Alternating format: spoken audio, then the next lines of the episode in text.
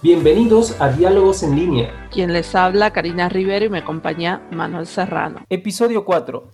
Libérate del ruido en la comunicación. Bien, una de las cosas que más daño hacen al descanso y a la productividad es el ruido que generan las nuevas comunicaciones.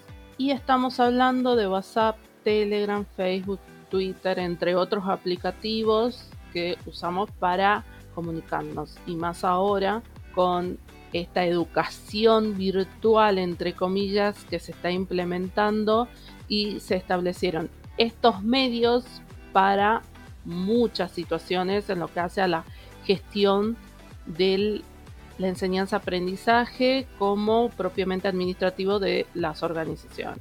Subimos de nivel de ruido cuando tenemos además las aplicaciones instaladas en nuestro celular y no las configuré de forma adecuada, no hay un descanso. Veremos que todo el tiempo este celular suena y suena. Por una parte, hay personas que tienen un ojo todo el día puesto en el celular. Y luego están los que comunican de forma ruidosa e incómoda sobre temas profesionales. Y por eso nos parecía importante destacar dos puntos no llamar por teléfono cuando puedes enviar un mail y no enviar un mensaje cuando puedes enviar un mail. ¿Qué quiere decir? Que el uso de estos aplicativos muchas veces no es necesario estar comunicando cosas cuando las puedo enviar por mail. Principalmente cuando tenemos información que no es de urgencia para, para recabar o para informar en ese momento. Eh, siempre en estos episodios que estamos eh, haciendo, eh, destacamos el uso de email para tipo de información asincrónica. Bien, la comunicación no debe ser fácil para el, para el emisor, sino para el receptor. En el receptor, además, está la presión de que sabe cuando se ha leído, por lo que se crea una expectativa de recibir una respuesta inmediata lo que empeora las cosas. Muchas veces eh, eh, podemos visualizar que a la persona que estamos enviando eh, un mensaje está en línea y no nos responde, pero muchas veces puede ser que esté ocupado en otras cosas que en ese momento tiene importante para realizar, como por ejemplo clases, eh, a nosotros nos pasa diariamente que nos mandan mensajes eh, en el momento en el que estamos dando una clase virtual a través de, alguna plataforma de videollamada y no podemos responder en el momento porque estamos delante de una clase. Entonces esto deberíamos tenerlo en cuenta a la hora de comunicarnos. Para reducir ese ruido, muchas personas han establecido normas de comunicación y otras no. Entonces destacamos que es importante establecer estas normas de comunicación para que todo el grupo y los partícipes del grupo sepan cómo eh, actuar ante estos eh, inconvenientes.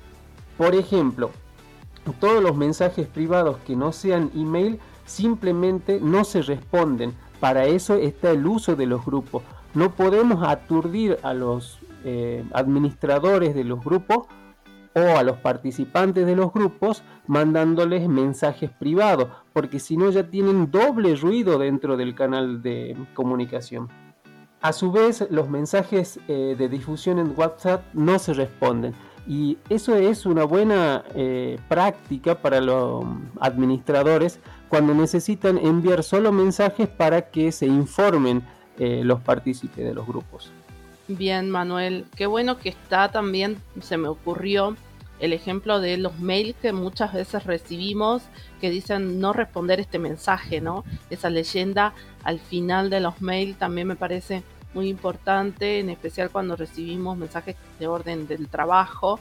Eh, lo relacioné mucho con lo que nos habías dicho. El estar presente en un canal no significa que tengamos que responder como por ejemplo, hay mucho, mucha interacción en los, en los WhatsApp con respecto a los grupos de los padres de las escuelas primarias en especial, donde, por ejemplo, un papá ha puesto, perdí el buzo de mi hijo y todo responde, no lo tengo, no lo tengo, no lo tengo, cuando no es necesaria esa doble entrada de mensajes, sino únicamente responder en el caso de que el que tenga el buzo. Y esto tiene que ver mucho con eh, mensajes innecesarios de lo que vos hablabas. Hay mucho, he escuchado por ahí que dicen, no, yo WhatsApp lo uso para mis amigos, no para temas profesionales. Y eso tiene que ver con el interés que le dan las personas a los aplicativos en el plano profesional y que en muchos trabajos han establecido otros medios, por ejemplo Slack o Telegram, para comunicarse de forma profesional. Eso es porque hubo una buena gestión desde la organización para establecer un canal y comunicarse por ese y no otros medios más comunes como es WhatsApp. Administrar y aprender a configurar los aplicativos. Esto es muy importante. Ya venimos hablando en reiteradas oportunidades de este tema. Creo que cada dispositivo ofrece una configuración especial que tiene que ver con las notificaciones de cada aplicativo esto cambia de la marca de dispositivo y del sistema que tiene. Les recomendamos indagar mucho estas configuraciones que tienen que ver con el dispositivo. Y ahora yo les daré dos sugerencias que tienen que ver con los celulares WhatsApp en el sistema Android. O sea, tenemos en cuenta que hay otros aplicativos WhatsApp en iOS, eh, funciona de otra forma. En esta oportunidad yo voy a lo que la mayoría tiene que es este sistema Android, el WhatsApp ofrece dos configuraciones que me parecían muy importantes tener en cuenta. Una es abrir WhatsApp, ajustes, ir a cuenta, privacidad. Creo que son las opciones para manejar todo lo que es quién ha visto la última vez, la foto de perfil, la información, el estado y la configuración de lectura. Son cuestiones que ustedes pueden considerar a la hora de establecer el cuidado de la privacidad eh, en, este aplicativo. Otra opción es WhatsApp, ajustes, notificaciones y notificaciones emergentes. Eh, dentro de notificaciones yo voy a tener tono de notificación, los tonos de la conversión, vibración, pero me parecía eh, este, el notificaciones emergentes. hay muchos celulares que se van a activar la, vista de esta notificación si yo tengo habilitado o no esta opción. Cuando hablamos de canal hablamos de eh, cómo nos estamos comunicando hoy con el tema de la pandemia, con el tema de la em, emergencia sanitaria dentro de las instituciones a través de estos aplicativos de mensajería que son WhatsApp, que son eh, Telegram y, o en muchos casos también eh, Messenger de Facebook y, que tenemos que dar estas configuraciones a nuestros dispositivos para que no interrumpan nuestra productividad.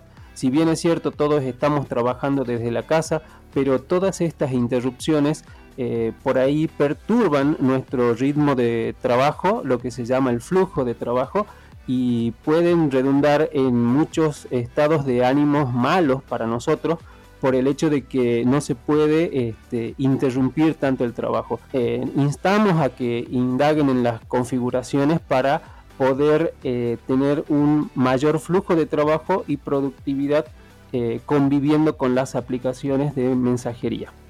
Los esperamos en el próximo episodio. Los invitamos a seguirnos en Spotify e Instagram y suscribirse a nuestro canal de YouTube.